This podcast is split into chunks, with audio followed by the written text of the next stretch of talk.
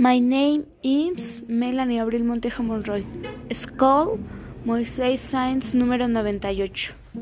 La lectura de hoy se llama The Bread Pivot of Hamelin.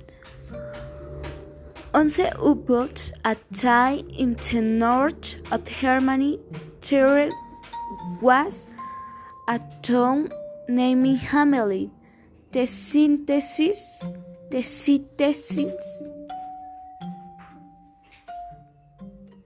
of Hamelin were honest and industrious people and was to years went by. They became very rich. One day the town was invaded by a plague of rats.